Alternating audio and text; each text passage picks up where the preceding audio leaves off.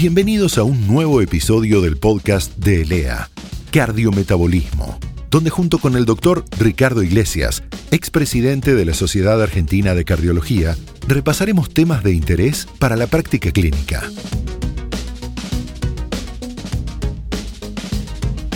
Hola, bienvenidos. Estamos en un nuevo podcast. Durante los anteriores podcast hablamos sobre insuficiencia cardíaca y en realidad lo orientamos a través de la insuficiencia cardíaca con función sistólica golpeada, caída, mala función, deterioro de la, función sistólica. Hoy vamos a hablar de algo que a mí me vuelve realmente complejo el tema, que es la insuficiencia cardíaca con fracción de eyección conservada. Realmente me cuesta hacer el diagnóstico, me cuesta tratarlo, me cuesta entender globalmente una patología que realmente me parece que es compleja. Y he invitado a un especialista en insuficiencia cardíaca, hace años que trabaja en este tema, que es el doctor Miguel González, expresidente de la Sociedad Argentina de Cardiología y actual jefe del servicio de cardiología del Sanatorio Finoquieto. Miguel, muchísimas gracias para venir a responder un montón de preguntas sobre un tema que me complejiza. Gracias, Ricardo, gracias. Y vos sabés muy bien, es un gusto estar con vos. Es un gusto estar con vos. Y estoy seguro que, bueno, vamos a aprender también, porque también es difícil para mí comprender lo que tú dudas. Primera pregunta. Función sistólica conservada. Y cuando uno empieza a leer, tenés el ADR, la Sociedad Argentina de Cardiología. ¿Qué es? ¿Más de 40, más de 45, más de 50? ¿Qué es? ¿Cuál es el corte en fracción de eyección de esta patología para empezar a hablar? No sé si afortunadamente, pero lo cierto es que la clasificación de la insuficiencia cardíaca además de la clínica, es a través de la fracción de eyección. ¿Por qué? Porque se la tomó en el primer momento, porque es relativamente fácil obtenerla, ya sea por un ecocardiograma o ya sea que por un estudio radionucleido. Pero lo cierto es que se estableció un corte de fracción de eyección que nos permite decir o preservada o reducida. Para complicarlo un poquito más, últimamente se agregó un tercer grupo que ahora seguramente vamos a hablar pero lo cierto es que al establecer un corte en la reducida menos de 40%, eso ya creó un grupo de pacientes, ya formó un grupo de pacientes que afortunadamente en ese grupo de pacientes hay buenos resultados en términos de tratamiento.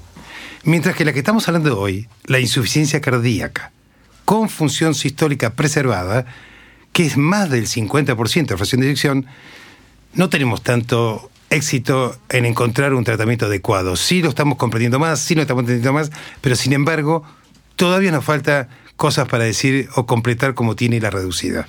Miguel, entre fracción de eyección reducida y la conservada, ¿cómo es el porcentaje de los pacientes con insuficiencia cardíaca que se presentan en el consultorio?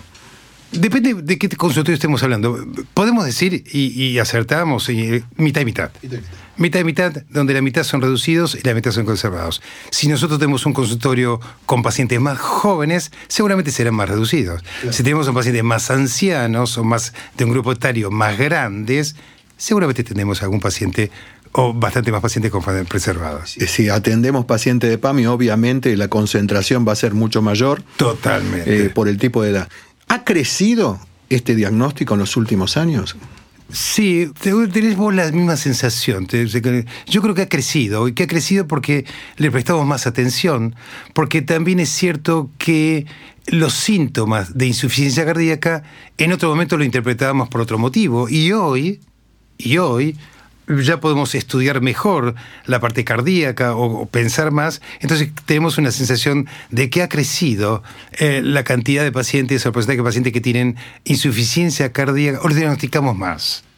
Una pregunta, ¿cuál es el perfil del paciente que se presenta con insuficiencia cardíaca, con función sistólica conservada? ¿Cómo es el perfil a la consulta, digamos? ¿Cuándo lo pienso más? Lo pienso si el paciente eh, es un paciente de una edad un poco más avanzada, si el paciente es hipertenso, si el paciente no tiene antecedentes coronarios, o sea que no ha tenido dos infartos, porque si seguramente tuvo dos infartos, tiene una fracción de, de reducida, si el paciente es mujer, si el paciente es diabético. Hay una serie de cosas eh, muy especialmente si el paciente tiene anemia crónica. O sea, hay algunas variables que un poco de al entrar ya solamente al abrir la puerta uno lo empieza a pensar y básicamente relacionado con la edad. Seguramente después cuando los revisemos no vamos a encontrar tercer ruido, galope, insuficiencia mitral, vamos a encontrar otras cosas. Podemos encontrar todos los signos de insuficiencia cardíaca, pero así un poco lo podemos pesquisar. Quizás la edad es un, un factor. Un buen factor. ¿La obesidad? Bien, Bien, yo sabía que tenías que complementarlo y lo comenté muy bien. La obesidad también es una situación. Ahí eh, seguramente hemos perdido pacientes con insuficiencia cardíaca porque pensábamos que el sobrepeso era el motivo de la disnea o el motivo de los síntomas.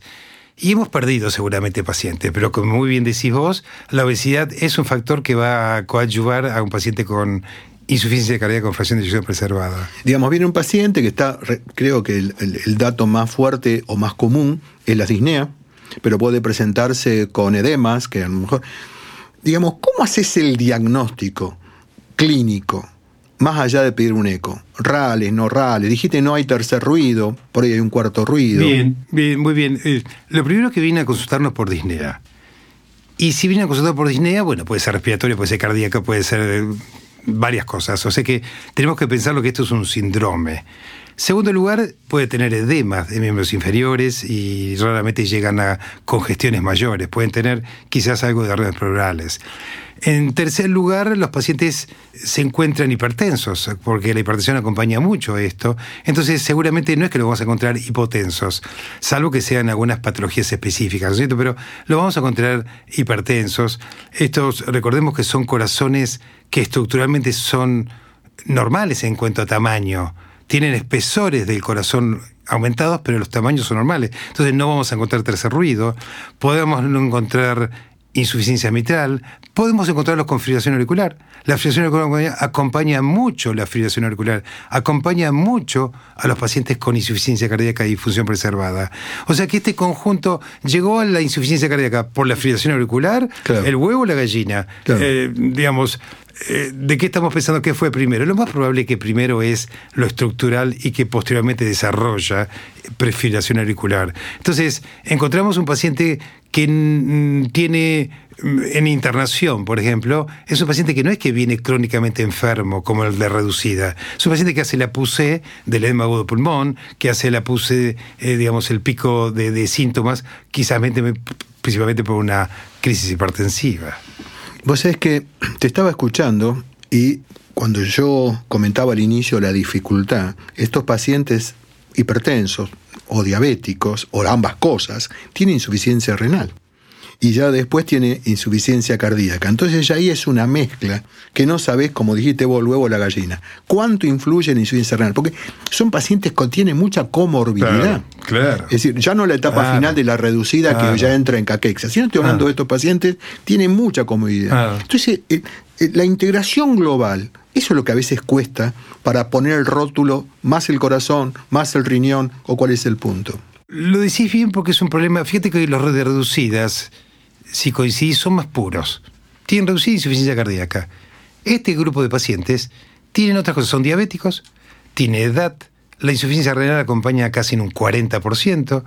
Si uno entrara por el lado clásico, hoy los nefrólogos nos acompañamos mucho y ya complementariamente tratamos a estos pacientes. Entonces, de alguna manera, si ellos antiguamente le hubiesen dicho tome líquido para favorecer el riñón, pero el líquido le provocaba insuficiencia cardíaca, o sea que en realidad diría que entre el 40 o el 50%, dependiendo de la edad, tienen algún grado de deterioro renal. ¿Será por esto? ¿Será por esto que no hemos podido encontrar un tratamiento que pudiera ser efectivo? Porque en realidad aquí tenemos que ver que una diabetes no controlada empeora la insuficiencia cardíaca. Una insuficiencia renal, ya sea tipo 1 o tipo 2, o sea que uno provoca la otra, el otro provoca a otro, eh, de alguna manera eso es lo que indudablemente un solo medicamento no nos permite solucionar esto. Hasta ahora tenemos una. Estamos huérfanos de un tratamiento efectivo. Hay formas indirectas, pero un tratamiento efectivo en términos de mortalidad, ahí estamos muy mal. Antes de entrar a tratamiento, quería hacerte un par de preguntas. Hoy, porque hay terapéuticas, la amiloidosis que genera este tipo de presentaciones clínicas. ¿La sospechás? ¿La sospechás más ahora que hay un tratamiento más específico? ¿Cuál es la diferencia con la cardiosenectud o la fibrosis del viejo? Es cierto. Lo más importante seguramente, ahora estamos mirando mucho más, ¿eh? pero la amiloidosis es mucho más frecuente. No hablemos si un paciente tiene el típico presentación de una megalopatía restrictiva, en el sentido grandes aurículas, fibrilación auricular, insuficiencia mitral y tricuspidia, corazones pequeños, reducidos, aumento de, disfunción diastólica enorme, además de difusión Microvoltajes en el electro. Microvoltaje, después que pueden tener túnel carpiano. O sea, encontrar esos pacientes de libro no son tanto. Lo que pasa es que no lo buscábamos, esperamos ese cuadro clínico. Buscándolo, y hoy y hoy, con la ayuda de los estudios de pirofosfato en eh, cardiología nuclear, que nos permite identificar claramente una TTR, una amiloidosis TTR, la verdad que lo estamos pensando muchísimo, muchísimo más. Hay tratamientos específicos, pero que también hay que ser muy precoces, entonces no tienen los resultados que uno esperaría. Es una enfermedad que no quisiera tener. No quisiera tener nada, ¿eh? pero igualmente no quisiera alguna, tener. Alguna, vas a tener en la alguna, lamentablemente. Pero no quisiera tener ella misma una amiloidosis. Eh, digamos, hoy la resonancia ha colaborado mucho en las miocardiopatías. En esta, ¿nos puede dar una mano como para ver dónde estamos orientados? Sí, claro que sí. Yo digo, en términos de amiloidosis, de sarcoidosis, en términos de miocardiopatía hipertrófica y extensión de la fibrosis. Cuando uno encuentra un corazón que tiene buena fracción de eyección, una persona no entrenada en insuficiencia cardíaca puede pensar que no es insuficiencia cardíaca porque tiene función diastólica conservada, y no es así. Claro. El paciente puede tener desde difusión diastólica agregada y disfunción, algunos compromisos históricos, y realmente aunque tenga fracción de eyección más del 50%, el paciente puede tener insuficiencia cardíaca claramente el grado de respuesta muy bien nos ayuda, en este caso, la resonancia magnética. Hay muy buenos resonadores en Buenos Aires que nos permiten identificar la caracterización tisular de las micropatías y la verdad que la extensión de fibrosis eso ya nos marca un pronóstico. El tema de la fisiopatología. Históricamente nosotros hablamos de, esta enfermedad como falla diastólica. Mm. Es más complejo ¿no? que hablar de falla diastólica, este tipo de problemas. Y lo que pasa es que, como también la difusión sistólica también tiene falla diastólica, yo creo que estos, estos pacientes tienen seguro falla diastólica. Podríamos dividirla por eso, y no sé si dividirla porque la difusión sistólica también lo tiene, entonces eh, es muy difícil dividirlos. Lo que sí es cierto, como hay otras patologías que pueden, entre paréntesis, simular insuficiencia cardíaca, no pedimos solamente síntomas y el tener fracción de eyección preservada. Eh, muchas veces para acercar un poco más, arribar un poquito más el bochín, digamos, bueno, vamos a pedir alguna cosa agregada. ¿Tiene difusión diastólica agregada? Tiene, bueno, se acerca un poco más. ¿Tiene un poco de BNP? ¿Tiene algo de BNP aumentado? Porque si el BNP, eh, francamente, el péptico natriurético cerebral, que, que, que, es muy relacionado a identificar como biomarcador insuficiencia cardíaca, si tiene un BNP normal, ¿no será que tiene otra cosa? ¿No será que tiene... Un EPOC. Un EPOC. ¿No será que tiene peritonitis constrictiva? ¿No será que tiene anemia? ¿No será que tiene fibrilación auricular? O sea, ¿no será que tiene otro motivo para tener insuficiencia cardíaca o síntomas compatibles con insuficiencia cardíaca? Entonces le pedimos un poco más al ecografista que nos informe no solamente función conservada o aurículas grandes. Ya con aurículas grandes, por supuesto, lo empezamos a sospechar, pero realmente, como vos muy bien decís y lo elegiste, estamos profundizando, aprendiendo y reconociendo cosas que no veíamos antes. Dijiste un tema que también a mí me interesó, el BNP. ¿Lo pedís en estos casos dudosos, si es un EPOC, si es, digamos, eh, en esas disneas que no quedan claras? ¿Lo pedís frecuentemente? Lo pedimos, lo pedimos, yo lo pido. Realmente, cuando. esto es como una probabilidad pretest. Si yo creo que es insuficiencia cardíaca, por supuesto, no vale la pena malgastar la determinación de un BNP. Por supuesto, ante la duda, creo que es un muy buen estudio, un muy buen análisis complementario para el diagnóstico. Vamos a pedirlo, y lo estamos pidiendo. Después veremos si lo cubren, ¿eh? Después ah, estamos con ¿eh? problemas. Y estamos con problemas. hay que justificarlo, no, no viene en forma ambulatoria, eh, salvo que esté el paciente en guardia, en forma ambulatoria no siempre se cubre esta determinación. Pero vos fíjate que me parece que ahí hay un error, porque este grupo de pacientes tiene muchas internaciones y reinternaciones, y a veces estamos pagando el pato de estar muy bajo la precarga, es decir, estando realmente deshidratados y creemos que está caído por eso, porque nos fuimos por ahí con los diuréticos. Por ahí me parece que ahí es interesante tener una autorización de un BNP a ver si realmente está con insuficiencia cardíaca o es otro motivo de su astenia o cansancio. Me parece que es importante eso, ¿no? Total, porque, digamos, yo me juego, pero me juego cuando un paciente tiene disfunción ventricular. Y digo, este es el diagnóstico. Cuando un paciente tiene edad avanzada, y donde el examen físico es dificultoso, donde el interrogatorio es dificultoso, donde los estudios no pueden llegar a terminar, me parece que la complementariedad con otros análisis me parece que es útil para cerrar el diagnóstico. Otra pregunta, te estoy matando a preguntas, pero este, la pregunta es pronóstico. ¿Es igual, mejor o peor que con fracción de eyección, eh, caída, golpeada, lastimada? deteriorada, como le, gusta poner menos de 40. Es cierto, a ver, yo creo que hay, no, es que creo, eh, digamos, hay pacientes con disfunción sistólica, o sea, con función ventricular reducida, que tienen peor pronóstico que otros pacientes con preservada. Y hay otros preservadas que tienen peor pronóstico que la disfunción sistólica. ¿Y eso pasa qué? Porque la disfunción sistólica hay tratamientos muy buenos y ha cambiado el rumbo hoy en día. En cambio, una fracción de edición preservada, sumemos situaciones, edad avanzada, diabético, insuficiencia renal, insuficiencia cardíaca.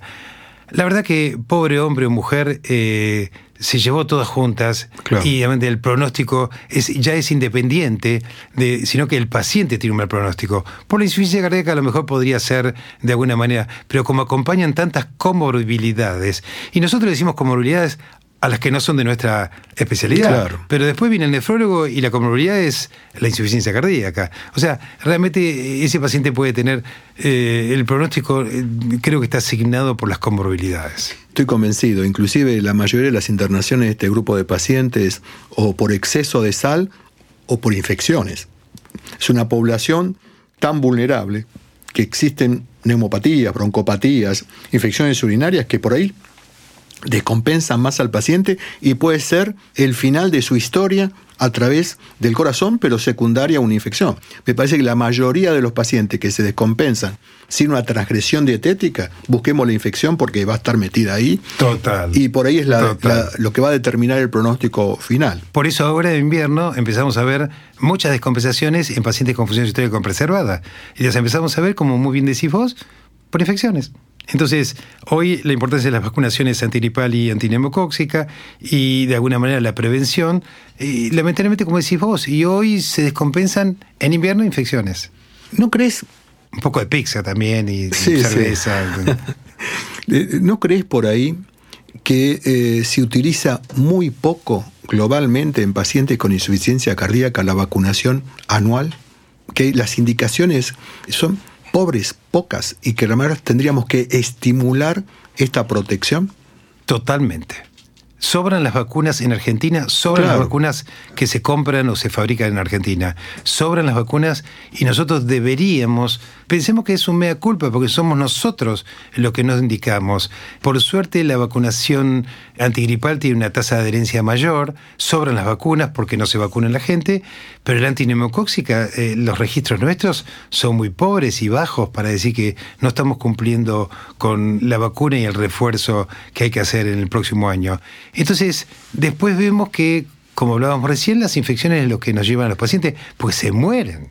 Se mueren los pacientes por infecciones y que le provoca insuficiencia cardíaca. Uno de los estudios más grandes, uno de los últimos estudios grandes con función sistólica reducida, es acubitril y valsartán. Y en Argentina, el 30%, ojo, estamos hablando de un estudio randomizado que había que darle lo más importante y las mejores drogas al paciente, etc solamente el 30%, que es un número elevado, pero centros de alta complejidad, porque están incorporando lo último en investigación clínica, 30% del médico vacunó. Me parece que son números, yo no hablo ya del país, me parece que... y en esta población es que justamente lo dijiste vos, lo mata la infección, me parece que dentro de la prevención secundaria es fundamental este punto. Vamos al tema conflictivo, tratamiento ¿qué hacemos con todo esto? ¿Qué, qué le damos? Beta bloqueantes, IE, cara 2, diuréticos, sacubitril valsartán, le damos dapaglifosina, le damos Sí. empaglifosina. Sí. es interesante, es muy, muy interesante. Tenemos muy poco, o sea, si uno dijera, eh, quiero pensar en términos de mortalidad, y, y realmente no tenemos tanta suerte. Hay algunas drogas, algunas medicaciones que deberían recibir a estos pacientes. En primer lugar, tenemos que controlar la hipertensión arterial. Tenemos que controlar la hipertensión arterial y ese es uno de los motivos de descompensación. En segundo lugar, tenemos que controlar la frecuencia cardíaca de estos pacientes. O sea que los betaloqueantes o eventualmente dioxina son muy buenas drogas para controlar la frecuencia cardíaca. En lugar- si tiene FA. Sí, tiré FA, obviamente, perdón. perdón, No, digo, no, no, muy bien, muy bien. Lo usamos nosotros, nada más. ¿eh? Pero después eh, hay algunas drogas que acercaron en términos de reducción de la hospitalización, que no es poco, que no es poco como objetivo, ¿eh? Porque si nosotros no tenemos, en términos de mortalidad, pensemos que se internen menos. No es poco para el paciente, para la familia, para la progresión, no es poco. Y en ese sentido, candesartán eh, ha sido una droga útil para disminuir las internaciones. Y después creo que, aunque los estudios no han sido enormemente positivos, los mineralocorticoides, espironolactona o el prenona, creo que son drogas para indicar, especialmente aquellos pacientes que, que se producen, porque, porque hay alguna evidencia en el TopCat que puede ser útil este grupo. Lamentablemente, lamentablemente, hay dos estudios, uno que no favoreció a este grupo de pacientes, que es el Paragon con los ARNI, con el valsartán sacubitril. Lamentablemente no dio, no, es positivo, yo hoy no lo indicaría, me focalizaría a indicarlo claramente, como bien dijiste vos, en los pacientes con reducida, en los pacientes con reducida, pero no en pacientes con preservada. Y estamos empezando, esperando el Emperor Preserve, que no hay resultados todavía, donde los inhibidores de los, eh, los inhibidores de SGLT2 de alguna manera que tienen muy buen resultado, muy buen efecto en términos de mortalidad en reducida, esperemos que sean útiles para este grupo de pacientes. Esperemos. Me quedó una pregunta colgada ya del principio de hace 20 minutos atrás. La fracción de eyección intermedia. ¿Qué es? Qué invento, ¿eh? ¿Qué? Es un invento. Pienso igual. Es entre 40 y 50. Claro. ¿Qué hacemos? ¿Se parece más al 40 Claro. o se parece más al 50? Hay una cosa interesante de aquellos que, o sea, aquellos reducidos que recuperaron, se llaman recuperados. O sea, yo tenía 30, le di medicación y subió al 43. A eso no hay que suspender la medicación. Yo creo que entre 40 y 50, dependiendo de cómo llega, si llega por causas isquémicas o por causas miocárdicas, yo los trataría más cerca. Depende, si está en 42 los trato más de 40. Si está en 48 los trato más como... Pero me parece que se acercan un poquito más a las reducidas. A mí me gusta la clasificación que hace la Sociedad Argentina de Cardiología. Pone 45%. Mm. Me parece que por arriba de 45 es más conservado y por debajo de 45 más este, deterioro de la función sistólica. Miguel, hemos terminado. Me gustaría una reflexión final para pensar esta enfermedad.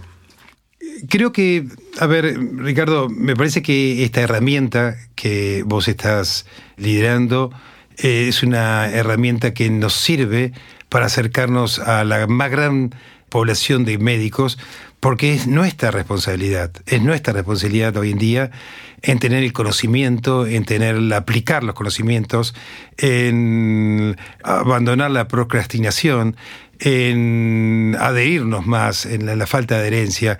Y creo que me parece que esto es una más de las herramientas que nos sirven hoy en día para acercarnos a los colegas y para transmitir una idea. No tenemos la verdad, yo no tengo la verdad absoluta, la verdad absoluta no la tengo, y creo que esto es de gran utilidad para que rápidamente, rápidamente nuestro colega tenga una opinión sobre un tema. Sí, este, la inercia médica, ¿no? Este punto. Bueno, esta es una, lo que nosotros llamamos la radio del siglo XXI. Uno puede estar manejando a trabajar o cocinando, andando en bicicleta, y de alguna manera tenemos esta posibilidad. Yo te agradezco, te estrujamos a preguntas y voy a decirte un proverbio chino. Viste, yo termino siempre con Me un encanta, proverbio chino. Dice: aquel que pregunta es un tonto por cinco minutos, pero el que no pregunta permanece tonto para siempre. Así que por lo menos me voy a sentir cinco minutos tonto. No. Eh, eh, les recuerdo a todos, cuando quieran comunicarse con nosotros, opiniones, crítica y demás, mi mail es doctoriglesiaspodcast.gmail.com. Muchísimas gracias. Gracias, Ricardo. Si te gustó este podcast, suscríbete a la playlist en Spotify o accede desde ojoclínico.net.